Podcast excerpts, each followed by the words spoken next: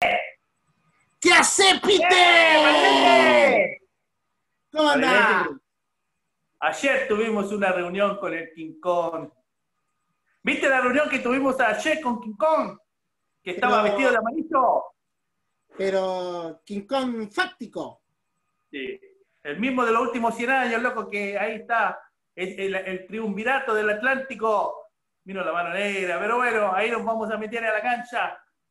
Saludar a los amigos, Barrilete. ¿Y qué tenés de especial hoy día la musiquita? Decime. Eh, primero, saludar a las amigas, a los amigos. Somos, como dice el guatón, la pichanquita eterna. Somos hueones, pero nos gusta hablar como boludos. Así que, eh, capítulo número 6. y hoy día vamos a darle con Chile Uruguay. Pues. Después del análisis que nos mandamos la semana pasada, ahora vamos a ver qué fue lo que vimos del partido, qué cosas se cumplieron, qué cosas no, eh, y cómo también vemos el partido de Chile-Colombia.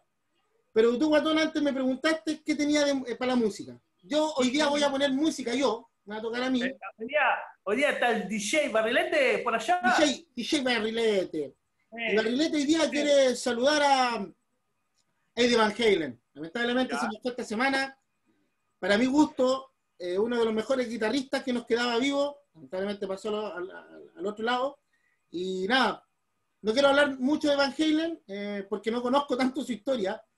Eh, pero sí, eh, Van Halen y particularmente eh, Eddie Van Halen nos va a acompañar durante estos dos tiempos. Así que Claro. yo le voy a poner play nomás. No sé si usted quiere contar algo. Así que yo le doy play. Tú sabes que con los grandes siempre hay historia sabrosa, siempre, en cualquier área de la vida. ¿Se escucha de fondo? Sí. Y, y bueno, en la pisenguita eterna no, no somos solamente jugo pelota, loco. Somos gente que quiere acompañarnos en la vida y, y vamos siempre más allá de la cancha. Y tratamos de mezclar nuestras historias personales como amigos con la cancha y con la música. Y hay, hay una historia muy particular de Eddie Van Halen con Michael Jackson. Con Michael Jackson. Sí. Mientras vos contás la historia, yo voy con lo mío. Vos sabés que Ya levantar tan temprano. ¿Qué? ¿El, viaje desde Montevideo te dio calores? es que me vine trotando. Ya. Contanos, contanos, contanos. Yo acá estoy con el vinito porque todavía estoy medio golpeado por el sacudión de King Kong de anoche. En 1982, Michael Jackson todavía era un músico, un artista emergente. Y él estaba trabajando junto con el productor Quincy Jones en el disco Thriller, Thriller, Thriller, Thriller. ¿Ya? Y Menos ritmo que el Peter imitando a Michael Jackson. ¡Oh! Estaba ahí haciendo la coreografía de thriller con, la, ¿Eh? con, el, con el ritmo de Beat. ¡Oh! Bueno, pero Pedí- ¡callate la boca! Pedí. ¡Callate la boca! Ya, dale. 1982, Michael Jackson, el thriller, con el productor Quincy Jones. Y eh, una de las canciones del disco era el It. Pero Michael Jackson no sabía nada de rock. Y Quincy Jones tuvo la idea de buscar al mejor guitarrista norteamericano para ayudarlo a terminar ese tema. Y resulta que Quincy Jones llama a Eddie Van Halen en el 82. Eddie Van Halen pesca el teléfono y dice, ¿y quién es este? Quincy. Yo no conozco ningún Quincy.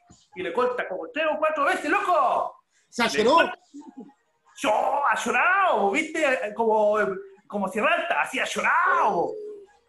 Ya, pero ahí vamos a entrar eh, ahí a la cancha más Van Halen corta como tres o cuatro veces hasta que finalmente Quincy Jones logra tener la atención de Eddie Van Halen y le dice, Eddie, nosotros, yo soy Quincy Jones, estoy trabajando con Michael Jackson y queremos hacer el mejor disco de la historia de la música, que va a ser el thriller. Y necesitamos a alguien que nos ayude con la- una, un- una- una canción de rock y un solo de guitarra. Y tú eres el mejor guitarrista y queremos que te venga a hacer una canción Con ese solo. esa misma. Y después de un rato de ir y venir, ir y venir, Quincy Jones convence a Eddie Van Halen de hacer eh, el solo de Beat It. Pero mira, primero Eddie Van Halen le pone un par de condiciones. Una de ellas es que lo va a hacer gratis. Otra es que no, no va a aparecer en los créditos para que los muchachos de la banda no se enteraran. Y la tercera es que él iba a modificar musicalmente la, canción, sin que se enterara Michael Jackson. Y cuestión que fueron al estudio, Eddie Van Halen grabó y eh, estaba en un estudio, pero al estudio de al lado estaba Michael Jackson con Quincy Jones y Steven Spielberg. 1982, estaban terminando de grabar algunas voces Michael Jackson para la película de E.T. Y mientras ellos estaban terminando, Steven Spielberg con Quincy Jones y Michael Jackson haciendo las últimas voces para E.T., Eddie Van Halen hizo el solo en 20, 30 minutos. Hizo un par de modificaciones y se fue. Y eso fue probablemente la mejor canción de rock que hizo Michael Jackson en su historia y no la hizo él, loco. Y el autor intelectual de la canción, mire, no cobró ni uno, no era como el Guille. No cobró ni uno, como el árbitro culiado ayer, pues, weón. ya. ya. Metamos a la cancha, loco. Ah, es difícil. Uruguay, Chile. Eh. Es difícil, tal como te dijiste, ponernos en sintonía después de lo que pasó ayer, pero. A ver, estuvimos pedidos, weón, pedidos con la formación que dimos para ambos lados. Pero nos la jugamos. Nos la jugamos, ya sabemos ya que tenemos que esperar un poquitito más para aventurarnos con una formación, pero... Especialmente, pero, especialmente por culpa del bicho. Del bicho, sí. Pero, Peter, pero dijimos un par de cosas que se cumplieron. Que teníamos que tener altura en la defensa y puso Sierra Alta. Oye, eh, ¿sabes qué?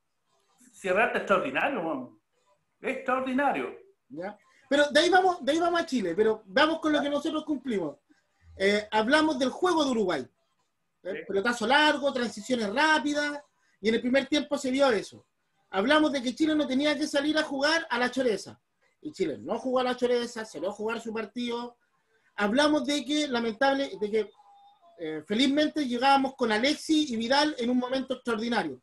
Limpiecitos de cabeza, con ritmo, y creo que quedó demostrado ayer que esos dos junto con Arangi están en otra. En otra hablamos de que teníamos un solo 6, que era Baez, que tenía que jugar. Hablamos también de, em, em, del arquero, que, lamentable, que lamentablemente tuvo la mala cueva de que le llegaron tres veces y le hicieron dos goles. no, pudo participar en el juego nunca. Sí, em, y también hablamos de que no llegábamos con un delantero potente, con un goleador. Y además mm, de, que no llegó bien Vargas como goleador, Vargas nunca ha sido un tipo que, se conecte mucho con el juego, pero lamentablemente tampoco tomó buenas decisiones cuando, cuando, tuvo alguna oportunidad. Así que tan perdido tampoco estábamos. No. Mira, ¿te parece que antes de que hagamos el análisis hombre por hombre, hagamos una cronología del partido. Yo tengo aquí una cronología. Dale, dale, dale, yo te escucho, yo te escucho y te voy aportando. Y eso nos ayuda a ir viendo cómo fue que se dio todo lo... Siempre es bueno para los amigos y amigas, no me corrijáis más, porque ya me acordé. El vinito me ayudó. A las amigas también. Poner las cosas en un contexto, entregarle a usted la información y que ustedes hagan su propio juicio. Aquí no somos como los poderes fácticos que queremos controlarle. Aquí no, amigos, somos generosos y queremos que ustedes también participen con la pechenguita eterna. El partido empezó en Montevideo y en el minuto 2 hay una pelota que roba en el, en el, en el campo de Uruguay, en el, más o menos en la derecha, hay una pelota que roba Eduardo Vargas y se la pasa a Alessi. Y Alessi corta, corta, corta para la derecha, ¡pum! Cruza y ataja de, con la mano derecha el arquero uruguayo. Después en el minuto 10 hay una pelota que roba Uruguay, me parece que fue Paulo Díaz, que hace desde el lateral, intenta jugar hacia el centro, se pierde la pelota. Nico. ¿Ah? Fue Nico Díaz. No, pero desde la derecha, en el minuto 10, el Pablo de Valverde. Y, Uruguay hace esa cuestión que habíamos dicho, recupera en el centro, abre y abre a la derecha y Valverde llega y ¡palo! Ese fue en el minuto 10, que Arias la piñiscó. Y llega el fatídico minuto 35, Barrilete. Nuevamente Uruguay recupera. Esta sí que fue el Pablo Díaz, que pierde una pelota jugando en el medio. Y Uruguay nuevamente hace la uruguaya, recupera en el centro, abrió a la derecha a Rodríguez. Y Rodríguez había hecho esta jugada una o dos veces antes. Llegaba hasta, hasta casi hasta el borde del área y metía al centro y si podía le pegaba al arco. Y nuevamente llega a cubrir el Nico Díaz, que hizo un gran partido como lateral izquierdo, siendo que es central derecho rebota primero en el muslo o en el estómago. Peter fue a Vegas. A Vega. A Vega fue que le, le cometieron el. Eh, Vega fue, no es Nico Díaz. Y bueno, ahí ya eh, empezamos a ver y, empezó a quedar en evidencia que la cancha estaba cargada. Y al minuto 38, después de ir y venir, Suárez convierte el gol. Y, ahí ya se queda más o menos cerrado el primer tiempo. Pause, pongámosle pausa acá un poquito. Hasta ese minuto, hasta ese minuto, Chile recuperaba muy bien la pelota, había pasado el nerviosismo de la línea defensiva, había pasado nerviosismo de eh, el jugador de Baeza, que también había estado un poco nervioso en la entrega, y se estaba parando bien en la cancha. Ya, a pesar de que Arangui le costaba acomodarse en esa zona y dejaba ese pasillo abierto para que pudieran entrar por la derecha, izquierda de Chile, y el Nico Díaz no alcanzaba, le hacían el 1-2 rápido. Pero ya en, e, a ese entonces ya Chile estaba bien parado, con una línea defensiva que a mí me sorprendió gratamente en términos de lo poco que había jugado y lo bien que, eh, lo sólido que se vio en algunos pasajes, pero ese, en ese momento eh, se nos viene todo abajo, todo abajo, todo abajo. Em, destacar también hasta este minuto que era un partido raro, ¿te acordás lo que nos decía el Pittsburgh? Ah, sí, que bueno, era el primer partido de las clasificatorias, en un centenario que siempre ha sido hostil, pero no había gente. Tampoco había, no sé si te diste cuenta, o quizás fue la transmisión pirata de acá de Gringolandia, pero no había ese sonido falso ambiente tampoco. No, si acá, acá, ¿Ah? parecía, parecía partido barrio o partido calete. Este, entonces, había muchas sensaciones que era raro y y bueno, yo también estoy de acuerdo que desde el centro hacia atrás Chile se vio nervioso, pero a, los minutos esa defensa fue muy buena, loco. Para mí lo de, lo de fue extraordinario. Y le pone un problema. Primero, hay, que decir las cosas. Yo realmente no pensé que Rueda iba a ser capaz de parar un equipo en tan poco tiempo. Si bien el, hombre es un buen técnico, pero se le dio todo en contra, especialmente en la defensa. Él tuvo que improvisar el lunes, después improvisar el martes, y ya, filo. Y después cuando vio eh, el planteamiento que le iba a hacer Uruguay, que supuestamente iba a tener tres delanteros, él volvió a cambiarlo y sacó a Rocco y metió a Nicolás Díaz. Entonces, un punto muy grande para Rueda, porque logró parar un equipo sólido, especialmente de la mitad para atrás, porque de la mitad para arriba son los mismos que hemos tenido por 10 años. Pero de la mitad para atrás, un equipo súper sólido y. Metedor, muy metedor. Muy metedor. Ah, para la pelota también. No, pero los cinco, los cinco, los cuatro de defensa y el seis de Chile, no sé si Pablo Díaz había debutado por las clasificatorias. No sé. Si no es así, los, los seis, incluyendo el arquero, eran todos Em, vírgenes. Parece que Pablo Díaz jugó por Copa América, pero no por clasificatoria, parece. pero eliminatoria es otra cosa. Hasta ese momento todo bien, y llega este, este, este, em, este penal. Em, dejemos los cobros arbitrales para el final, Guatón, para no. ¿Ya? Pero, es un penal cobrable. ¿Te gusta o no te gusta, Guatón? Es cobrable especialmente, con, especialmente con las nuevas normativas que se supone tú debes cobrar como penal cualquier mano que no está completamente pegada al cuerpo o, o detrás, de, detrás de, tu espalda. Entonces, fue un rebote, era sujeto a la interpretación del árbitro, pero él decidió cobrar lo penal. Entonces, hasta ahí, hasta el primer tiempo era más o menos normal, más o menos predecible. Ya en el segundo tiempo, por lo menos eh, a mi juicio, yo noté que mientras Chile subió su juego, el árbitro empezó a cargar la mano a favor de los uruguayos. Y vamos con la cronología del segundo tiempo. parte el segundo tiempo y hay una jugada que a mí me gusta mucho porque se demuestra la lloreza futbolística de Sierra que en el minuto 48 el Chile entró en el segundo tiempo y, entró a dominar, y entró a jugar y entró a tocar y le quitó la pelota a Uruguay. Y hay un balorazo que le tiran a Luis Suárez que está en la mitad de cancha. ¿Y quién aparece por detrás con la sorpresa? ¡Guau! Y Suárez, ¡uh! y Sierra pasa por arriba, le primero le pega la pelota. Sí, y le, pero le pega. y, y, se para y, ¿qué te pasa, Oye, Guatón, Cuento, punto aparte, eh, Suárez puede ser muy extraordinario, una máquina, un monstruo, pero, pero, qué tipo, no, qué tipo más malintencionado, no en términos de... Es un manipulador, loco. Es un, sí, es un tipo que intenta manipular desde weá esta deportiva, no sé. Yo me acuerdo, me acuerdo una vez, estábamos en un campeonato, ¿Eh? estos campeonatos que arman en los barrios, pues weón. ¿Sí? Y había un weón que era así como medio Suárez. Y me acuerdo que yo dije, me dije a mí mismo, mismo? Me importa. Pero este, este weón lo caga. Empezó el partido y yo, sin previo aviso, sin previo aviso, le puse una patada en la raja, un combo en los hocico, me saqué la camiseta y me fui. Yo la cagá en la cancha, weón. La media pelea, pero yo así trataría a Suárez. Sí. No, es, es, un tipo que busca una diosidad y, y, si vaya a ser choro, sé choro de todo el partido, pero no te hagas la víctima y ser choro al mismo tiempo. Si vaya a ser choro, si vaya, si vaya a pegar o si vaya a quejarte, bueno, entonces recibe también, pues viejo, pero no, es un tipo terriblemente desagradable y me, me, alegro que le hayas pegado la patada en la raja en el Barcelona. Viste que Ronald Koeman tenía razón, el hombre ya no tiene el despliegue físico que... No tiene el Lili Benil. No tiene.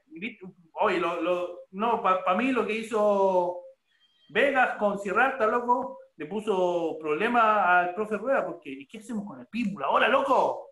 Sí, pero tranquilo, tranquilo, que eso lo vamos a ver para, para el segundo tiempo, porque a mí me parece que, si bien es cierto, la línea defensiva jugó muy bien, creo que no es la línea defensiva para jugar de local. No, pues Chile, acá en Santiago tú tenés que salir a, con otras propuestas. Y no es la línea defensiva para jugar de local. Pero ya, entonces, eh, estábamos que tomó, la pelota y ahí hay un aspecto que a mí me gustó. Algunos critican a Baeza, a mí me gustó. Los primeros minutos sí estuvo impreciso, pero estuvo en la refriega, anuló, ojo, anuló a dos monstruos que tenía de volante de, de volante en Uruguay. Lo anuló, compadre. Y además, como, como, tú bien sabrás, el 6 es el que de alguna otra forma empuja o retrasa al equipo. Y él nunca, nunca, ni siquiera en el primer tiempo, dejó que el equipo se echara para atrás. Con su despliegue y con su empuje y la ubicación que él tenía, obligaba a que los centrales tuvieran que salir a cortar, a cortar campo. Y eso permitió que muchas pelotas se pudieran recuperar en tres cuartos de cancha del lado de Chile, pero no en el área lo cual es, para mí es valorable. De hecho, si te das cuenta, hasta el penal del primer tiempo, en el minuto 35, el partido se jugaba en 40, 50 metros. Era mucho, mucho pelea, mucho pelea. Y cuando, porque Chile tuvo todo el partido, intentó tocar, intentó asociarse, intentó elaborar. Y cuando Uruguay no podía hacer eso, de punta para arriba, de punta para arriba. Y bueno. Pero no oye, ahí, por favor, el juego de los uruguayos, tú sabés que eso van a hacer, pues no, no lo minimicen, no hagas como que no es válido o que es menos lindo, es lo que es, guatón. Bueno, es mi vida. Es que tú vas a pegarte, tú vas a pegarte fuerte. Ya, ya, dijimos en el 48, Sierralta se pega una ciudad futbolística y en el minuto 50, loco, le hicieron un penal, a mi gusto, penal no cobrado. Ya, uno, aquí yo empecé, ah, nos van a cagar, eh. De Borda me parece que era, no, no, estoy muy seguro quién habilita a Nico Díaz, posible fue Alexis, pero Nico Díaz se mete por la izquierda de Chile, por la derecha de Uruguay, y, va corriendo, el tipo bien veloz y conduce con rapidez y adelanta la pelota intencionalmente, porque se le estaba acercando Cáceres, el 22 de Uruguay, que lo desplaza con el brazo izquierdo Y además le pega la patada abajo, abajo, lo pisa. hacia el weón. Y ya dije, ah, compadre, aquí nos van a meter al saco. Pero eso fue en el minuto 50. En el minuto 53, ahora estamos en el lado izquierdo de la defensa de Uruguay. Hay un jugador que despeja de Uruguay, de punta para arriba, y Sierra Alta gana el cabezazo en la mitad de cancha. Y ese cabezazo lo recibe Vidal, que también gana el segundo cabezazo. Y se la pasa a Arangui. Y ahí ya viene Sierrata, Vidal, Arangui, Vargas, Arangui, Alessi. Alessi. Golazo, golazo. Golazo. Eh. El, gol, de la generación dorada. A mí me gustaría que cuando vamos en el uno contra uno, me ¿Eh? den la oportunidad a mí de hablar de cómo yo vi a Alexis, siendo que yo siempre he sido súper crítico con él. ¿Me dais esa oportunidad? Sí. Ya, dale. Después de eso, Chile sigue dominando en el toque. Nosotros dijimos, lo dijimos el, viernes, el, jueves pasado, Chile tiene más toque que Uruguay. Cuando Chile le quita la pelota, hace que Uruguay corra detrás de la pelota. Y ahí es donde los uruguayos sacan la pierna fuerte. Pues, y lo bueno es que Chile no cayó en ese juego de la pierna fuerte. A mí me preocupaba que Vidal cayera en ese juego, que Alexis empezara con su revolcar para allá, para acá. Súper bien, súper bien, súper disciplinado. Otro de los puntos para Rueda, porque él ordenó tácticamente y mentalmente a Vidal, que es terriblemente difícil. Mira que Vidal hizo un partido muy táctico, muy bueno, porque él ayudó a Claudio Baeza, especialmente a la izquierda de Baeza, mucho haciendo diagonales. Y después, cuando empezaba el ataque, se metía a la derecha de Chile. Y de hecho, el gol vino de una pelota que ganó Vidal en el cabezazo. Sí, ¿te acordáis que nosotros hablamos de que la selección chilena, una de las preocupaciones que teníamos, era cómo iban a entrar estos nuevos jugadores en este sistema tan, en sistema relacional tan hermético que tiene la selección? Sí. Y yo a Vidal todos sabemos la generosidad que él tiene en términos futbolísticos, el despliegue que tiene. Pero yo lo vi generoso y solidario, no desde el punto de vista futbolístico, lo vi casi que él tomó ese rol de ser no el técnico en la cancha, pero de él ser quien ordenaba al equipo con su juego. Sí. Ayudó mucho Claudio Baeza. Y eso me parece que pocas veces se lo vi a Vidal. Que no nunca. Nunca, yo nunca se lo vi, ¿para qué voy a andar con un eufemismo? Nunca se lo vi. Y esta vez lo vi. Lo vi, lo vi casi como un, como un hermano mayor ayudando al hermano menor, ¿cachai? Como cuando uno es mechón y te apadrina a un estudiante de otro año y te ayuda, te guía. Así vi a Vidal y eso me gustó mucho, loco. Y eso creo que trasuntó y ayudó a la confianza de Baeza, de Vega, de Sierra Alta y de los hermanos Díaz. Bueno, ese fue en el minuto 53, Chile empató el partido y Chile dominaba el partido. El segundo tiempo se jugó como Chile quiso y se jugó en el campo de Uruguay, todo el segundo tiempo, hasta todos sabemos cuándo. En el 58, los uruguayos comprenden que se les perdió la pelota y que no se la pueden quitar a Chile. Y el, único recurso que tienen cuando eso les pasa, sacan el asa, gancho, y le empiezan a pegar a Lessi. Y el primero que se gana una tarjeta amarilla por cuestiones extrafutbolísticas es Betancourt. Y uno de los que empieza ahí a, a pica como vos decís, a Alexis. Eso fue en el 58. Después, Pero después de que a Alexis le habían pegado tres o cuatro viajes firmes. con la venta contamos tres viajes y al cuarto viaje sacó la amarilla al hueón. Sí. Y después del 69, el mismo Betancourt le pega una repasada en el tobillo a 5 metros del árbitro. Y el árbitro, ¡ah! segunda jugada que a mí me hizo creer, este weón está inclinando la cancha, porque Betancourt merecía la tarjeta roja. Cuestión que lo hizo más evidente aún que después se, rotaron en la pegada de patada y vino Godini a los minutos después y le pegó de nuevo a Alexis. Y ya lo disminuyó físicamente. En el 78 se da una jugada casi de contragolpe de Uruguay que le mandan una pelota con ventaja a Luis Sárez. Y llega Pablo Díaz y, ¡ah! y se gira y ¡pum! con velocidad, con juego y sale jugando. el Nico Díaz, sí, el Nico Díaz tuvo esa recuperada que la encontré, pero fantástica. O sea, y te demuestra que los hermanos Díaz son de verdad, pues. ¿Cachai? Sí. Porque las tres, tres, cuatro pelotas primeras que tocó Nico Díaz las tocó mal. Se resbaló, se cayó. El gol de Uruguay viene en una pérdida de él, pero el loco siguió metido en el partido. Lamentablemente creo que después de ese pique él se lesiona y parece que es lesión muscular. Puede ser. Y ahí ya, esa fue en el 78, y ya en el minuto 87 cuando se nos viene la noche, barrilete. Hay una pelota que recupera Chile y empieza a elaborar en el medio, triangulaciones cortas. Ya había entrado todo esto, ya había entrado Pinares y el otro cabro Vilche. Pinares y. ¿Quién más entró? No, Dávila. Dávila. Sí. Y que es muy protagonista de la jugada porque Chile con Alexis no tiene. Alexis se inclina hacia la izquierda, pero no es un punto izquierdo. Y como estaba el Nico Díaz de lateral izquierdo, era un lateral más defensivo, no tenía ataque como tal por la izquierda Chile. Y, fue lo que le dio Dávila.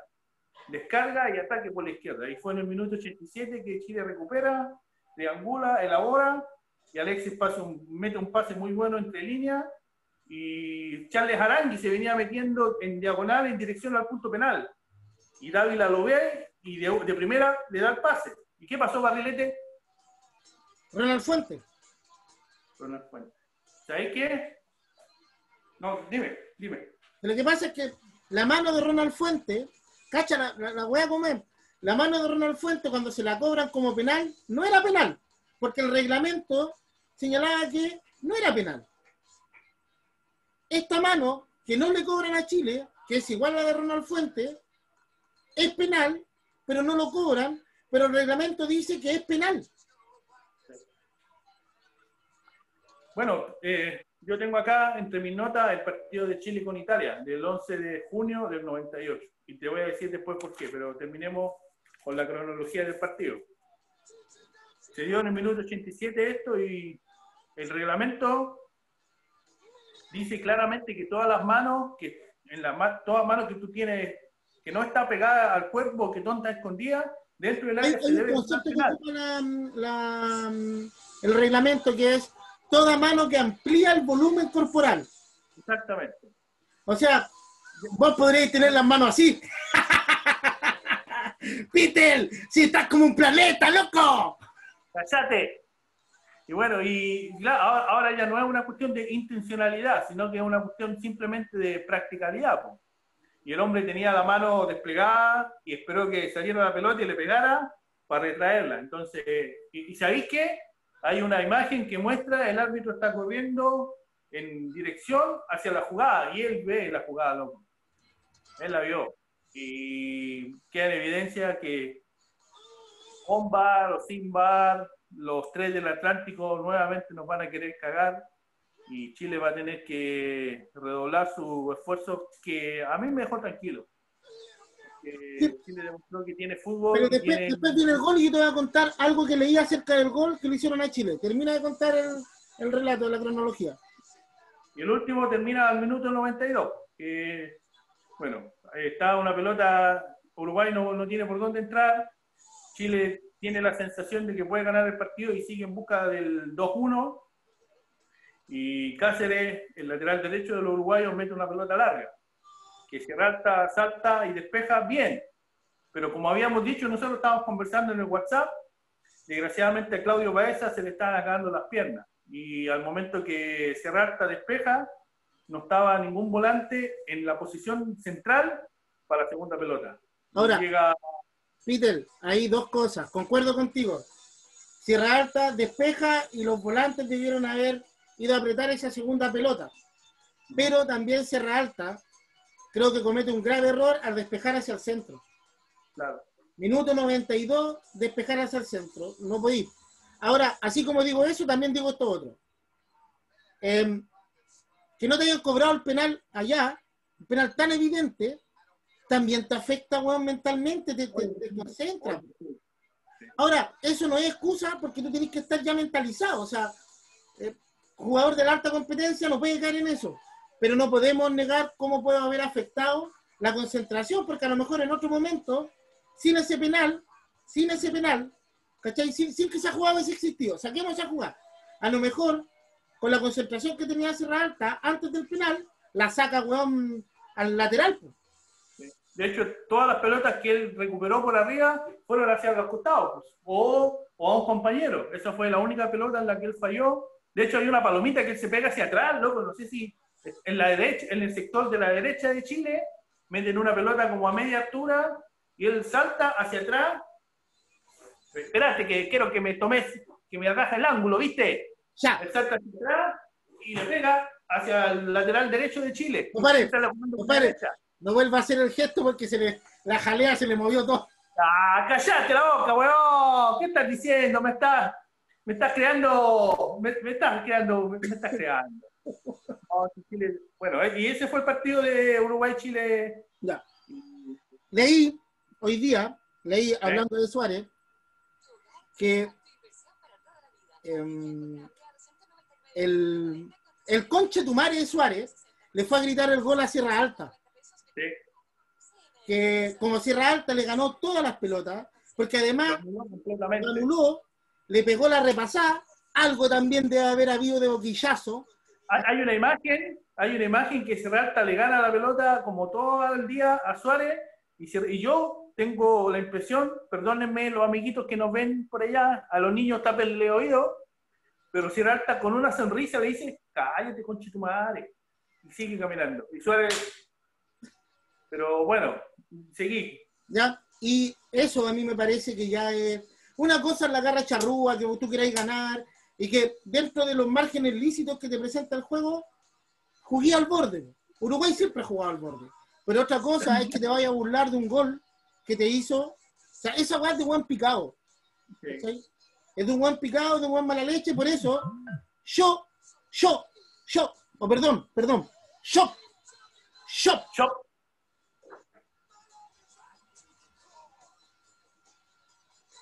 como jugador chileno, cuando juegue contra Suárez, le voy a poner una patada en la raja y un combo acá, porque si se lo pego en el hocico firme, me va a morder, eh. marcado acá y capaz que me cague los nudillos. Así que se lo va a pegar de lado ahí. Sí. ¿ya? Este yo tengo- No sé si quiere agregar algo más del partido. Creo, a mí me gustaría que fuéramos con Chile.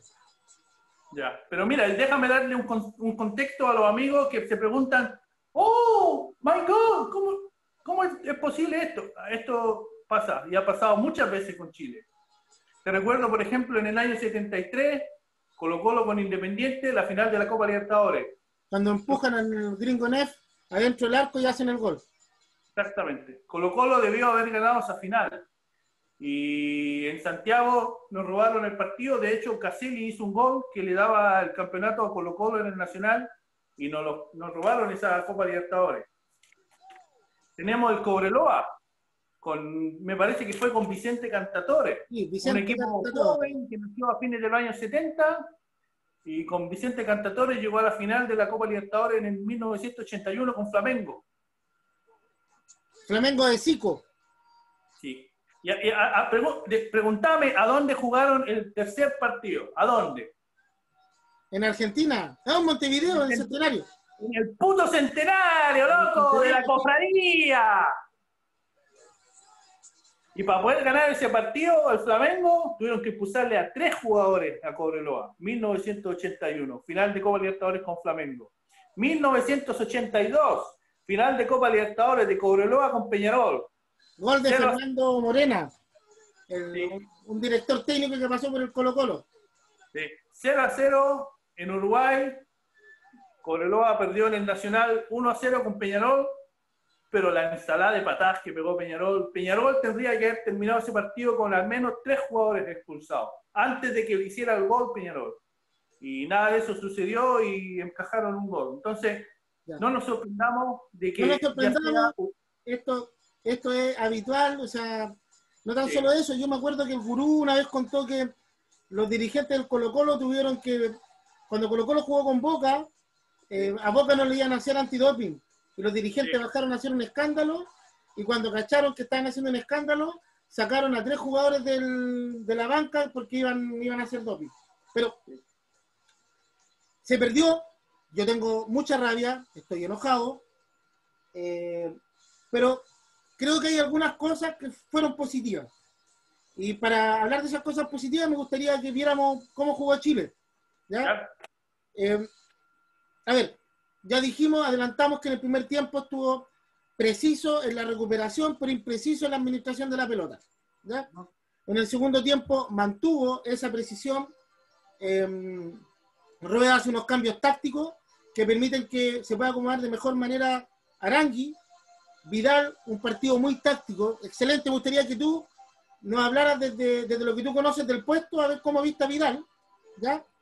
Eh, a mí Y esos cambios lograron que Chile tuviera mayor fluidez en la salida.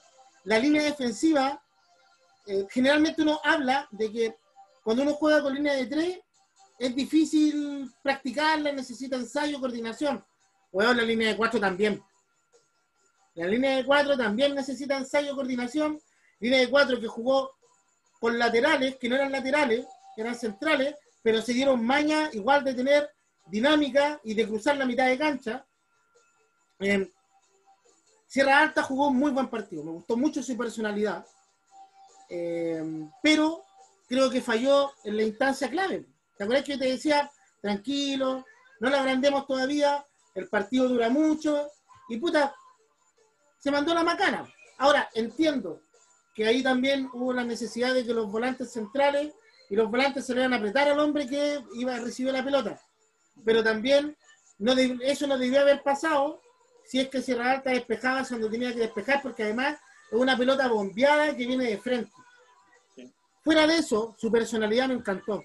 No tan solo esa jugada que le hace a Suárez, sino que hay un, tiro libre a favor de Chile y él va a cabecear y se achora. Y eso para mí te demuestra personalidad. Me recuerda al Pinilla, ese Pinilla que se achoró en el primer partido con, Chile. Ese Marcelo Salas que la mete. ¿no? Si quería agregar algo de, de, estos jugadores que yo te nombré de la línea defensiva, que en general para mí cumplió. Cumplió, ojo, cumplió, cumplió bien. No fue un partido excelso, pero cumplió muy bien, se paró bien, pero tampoco la, la defensa que, con la cual Chile tiene que jugar. Lo que sí encontró Chile, Guatón, es alternativas en cada uno de los puestos de defensa.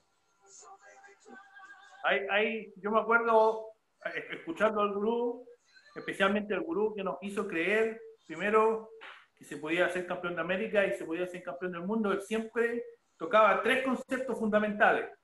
El coraje o la valentía, bien entendida, la disciplina táctica y el buen toque de balón o el gol, la efectividad en el área. Y la defensa de Chile, te repito, yo por lo poco tiempo que tenía para entrenar este equipo y las terribles dificultades que tuvo Rueda para poder parar un equipo en serio, yo pensé que no, no, no nos iba a ir bien.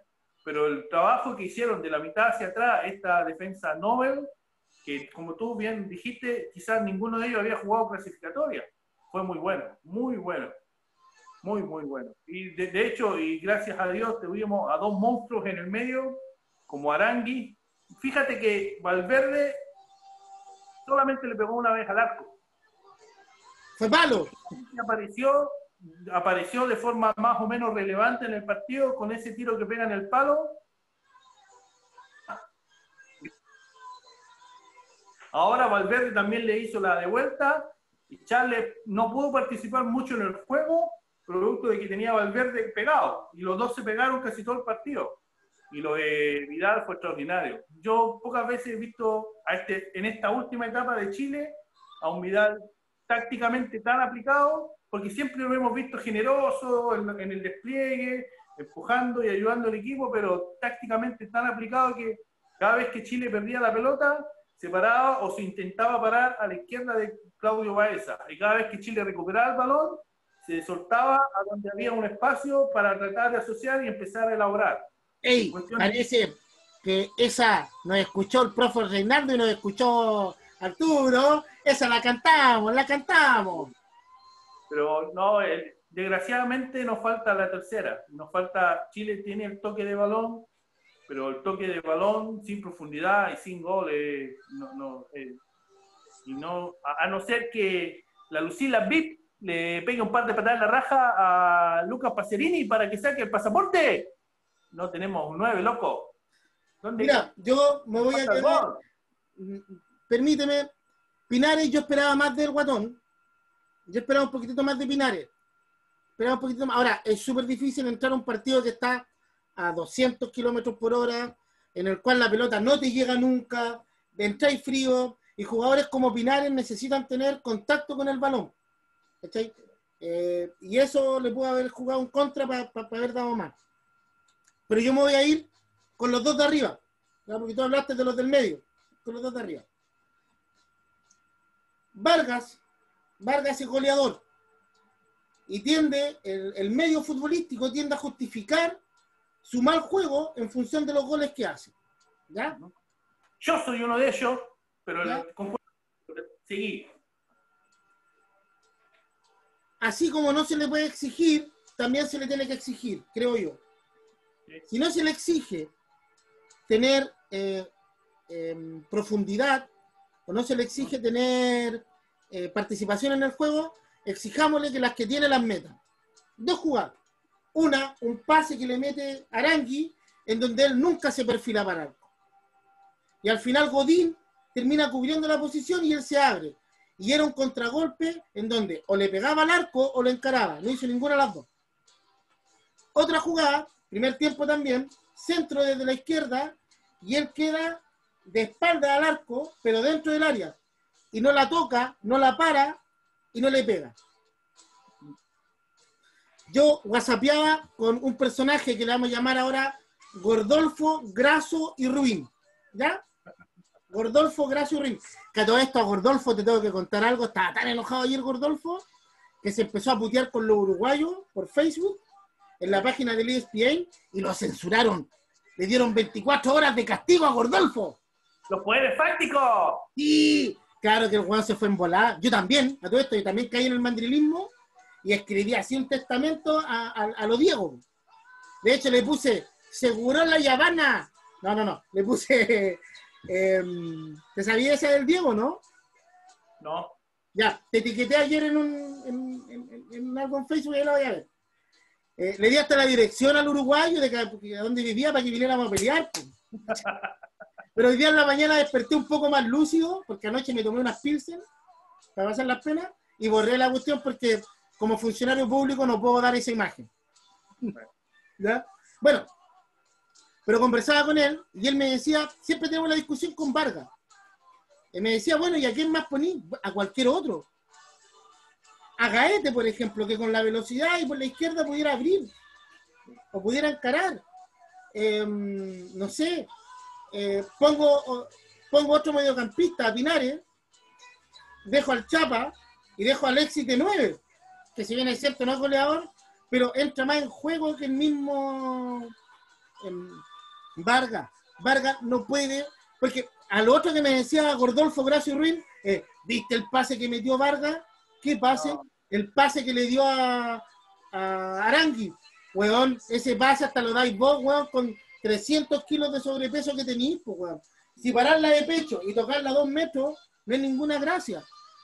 Ojo, que tampoco digo, compadre, que Vargas no sirva, no digo que es malo, yo lo que estoy diciendo es que para este partido no estaba. Y que a lo mejor era posibilidad de cambio. Un delantero más punzante, más rápido, arriba, a lo mejor hacía más daño que Vargas estacionado ahí. Porque además obligáis a que Godín y el otro central se abran y ellos a los costados no son buenos. ¿ya? Pero me voy a detener en Alexis. Soy, yo soy un crítico de Alexis, lo he dicho. De hecho, por este mismo canal lo he dicho. Pero qué partidazo se mandó ese hombre ayer en la función que dijimos que iba a tener ahora. No de delantero, no de puntero, sino que el último pase. Cómo habilitó, cómo encaró el gol en la diagonal que él hace, cómo marca el pase, es brillante. Cómo define, también define muy bien, pero cómo buscó, cómo tocó, cómo está entendiendo el juego. Y puta que, qué importante que Alexis esté lejos de las minas, de la canyenga, de la, de, la farándula, y esté en un equipo donde se siente valorado. No, sí, el, el, el impacto que ha tenido Conte en Alexis es muy bueno porque la gente se queda con el hecho de que Alexis no tiene muchos minutos. Pero Alexis con Conte tiene comunicación, tiene, tiene un refuerzo más allá de lo deportivo, que él lo necesita.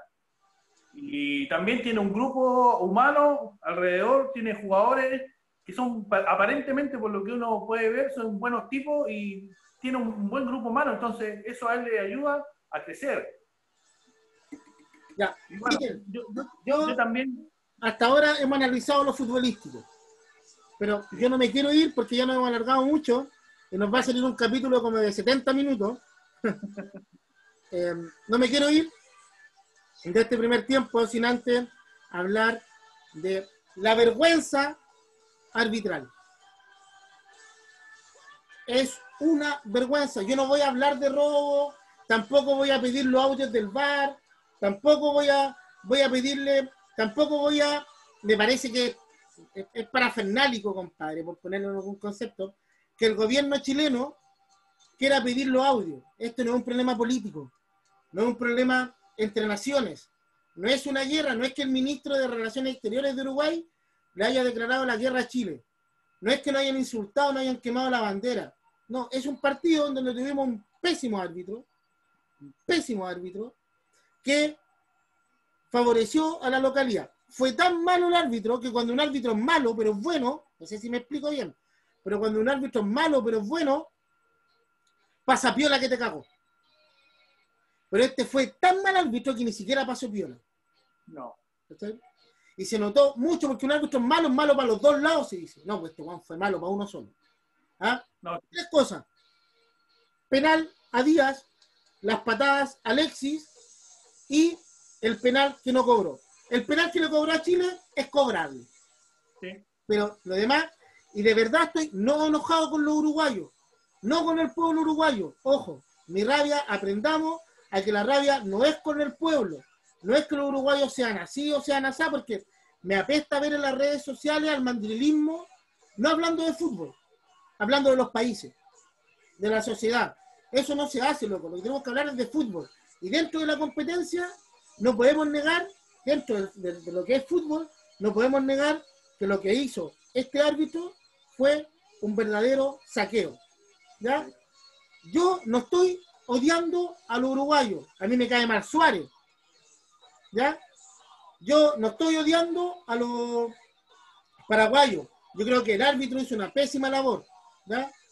Entonces, que nuestro, que, nuestro discurso no vaya en torno al odio hacia los pueblos, sino que vaya a los futbolísticos. Yo con esto cierro y te dejo a ti la palabra, Guatemala.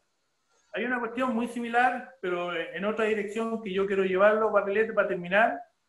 Y estamos en un proceso constituyente en Chile. Especialmente ustedes que están allá, yo estoy acá lejos, pero y he seguido lo, más o menos, o he tratado de seguir lo que está pasando. Y una vez más la selección nos demuestra que es posible, por ejemplo, luchar contra cuestiones que son terriblemente injustas y hacerlo con dignidad. Hay una cuestión que a mí me gusta mucho, especialmente de esta selección. Mira las cosas que te voy a decir. Esta selección combina gente humilde con gente con plata. Esta selección combina tipos de extracto súper humildes, por ejemplo, los hermanos Díaz, Medel, Vidal, con tipos como Sierra Alta y el Chapa. Pero sin embargo, tú los ves en la cancha y son una, una misma unidad. Y hay otra cuestión más que esta selección combina. Esta selección combina muchachos que no son nacidos en Chile y son tratados y son abrazados como hermanos chilenos. Y es una cuestión que como país, como cultura, tenemos que aprender. Y hay otra cuestión que a mí también me gusta mucho de esta selección, en que se combinan tipos tímidos con tipos valientes. Y también dentro de sus limitaciones, por ejemplo, está el caso de Arias. Nosotros lo hemos cuestionado futbolísticamente, porque es un tipo tímido y retraído, y quizás, por ejemplo, yo, yo no sé, me da la impresión que quizás eh, Vega es un tipo que no le gusta mucho el tema de las comunicaciones y se retrae, pero eh, cuando, no sé, cuando se producen estas mixturas culturales que solamente se pueden dar en la selección, para mí, me, a mí en este proceso que Chile está viviendo me parece muy valioso eh, señalarlo. ¿Y sabéis qué? Chile tiene el coraje. Chile está mostrando disciplina táctica. Si Chile encuentra el gol, jugando como Chile jugó ayer, le ganamos a cualquiera. Loco. Peter, me encantó lo que dijiste, de hecho me encendiste la ampolleta. Hay un paper, que no me acuerdo cómo se llama el periodista o el sociólogo que lo escribió, pero el nombre en castellano es Cómo Bélgica se transformó en cool. Lo voy a traer para uno de los programas y voy a hablar porque apunta a lo que tú me dijiste, a esta mixtura cultural y a esta diversidad. ¿Ya? Pero dejémoslo hasta acá ahora, nos alargamos mucho, tenemos rabia, estamos enojados. Eh, eso no quita que seamos objetivos, por lo menos de nuestra parte, o tratemos de ser objetivos. Eh, y también tratemos de que esto no se convierta en una guerra. Si no es la guerra contra los uruguayos, no es la guerra contra eh, los argentinos, no es el pueblo uruguayo, no es el pueblo argentino, no es el pueblo paraguayo. Son algunos jugadores, son algunas personas y lo más importante es que al margen de eso logramos tener alternativas y alternativas que sirven. Espero que estas alternativas sigan teniendo el nivel, porque no vaya a ser que sea solamente una golondrina, una golondrina en invierno, ya, sino que sea algo que sea permanente en el tiempo. Eh, hablamos de, tratamos de hablar de todos los jugadores, pero particularmente creo que eh, se está logrando esta mixtura también entre aquellos cabros jóvenes que no lo teníamos en el radar y aquellos que ya están consagrados. Y me gustó mucho la actitud de los consagrados en función de ayudar a los que vienen llegando. Ya, Peter, cinco minutos y después volvemos, ¿ya? ¡Salud, barrilete! ¡Salud, loco! Un abrazo, amigos. Somos la Pichinguita Eterna. Amigos y amigas, perdóname. Capítulo 6. Hicimos el primer tiempo. Nos vamos a rehidratar y volvemos con el segundo. Colombia en Santiago. ¡Eh!